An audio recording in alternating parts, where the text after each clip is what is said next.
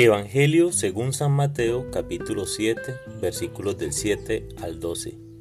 En aquel tiempo Jesús dijo a sus discípulos, pidan y se les dará, busquen y encontrarán, toquen y se les abrirá, porque todo el que pide recibe, el que busca encuentra, y al que toca se le abre.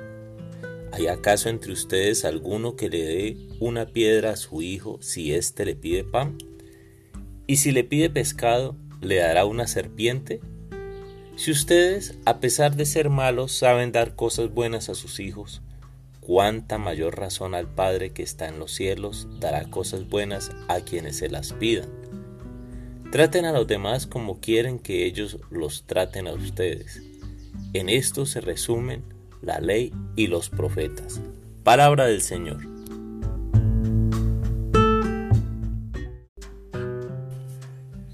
Hola mis amigos, hoy tenemos tres consejos prácticos para el día a día en la vida cristiana. Primero, pedir. Si Jesús dice pide es porque podemos pedirle. El problema es cuando pedimos lo que no nos conviene, lo que no necesitamos, cuando pedimos aquello que causa daño a otras personas o a nosotros mismos. Tenemos el legítimo derecho de pedirle, porque Jesús nos está insistiendo en pedir. Segundo, buscar. Cada día se presenta una necesidad mayor del ser humano de encontrar respuestas. El asunto es que podría detenerse, cerrar sus ojos y hablar con el Padre, ser libre en su oración y expresarle lo que tiene en el alma, en sus entrañas.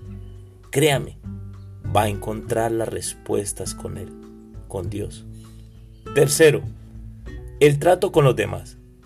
Si tratas a tu esposo o esposa como si tú fueras un limón, es decir, amargamente, ¿cómo esperas que tu relación marque la diferencia? Si tratas a tus hijos con gritos, ¿cómo esperas respeto de parte de ellos? El amor tarde que temprano desarma corazones duros, es decir, solo tienes dos opciones.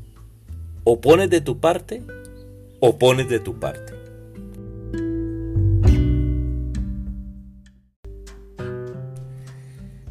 Padre Santo, quiero darte gracias en este día, porque tú siempre has tenido respuestas para mí.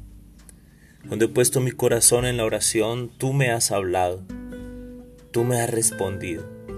Hoy, Señor, quiero pedirte por mi familia, por mis hijos, por mi esposa, por mí. Te ruego, Señor, para que nos bendigas y nos acerques cada día más a ti. Protege a mis hijos, donde quiera que vayan, protege sus corazones, de sus amigos, de sus padres.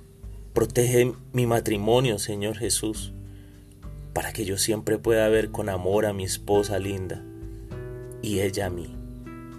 Te pido, Señor, de manera especial también por, por amigos, que pasan por crisis matrimoniales, que están comportándose como, como limón amargo.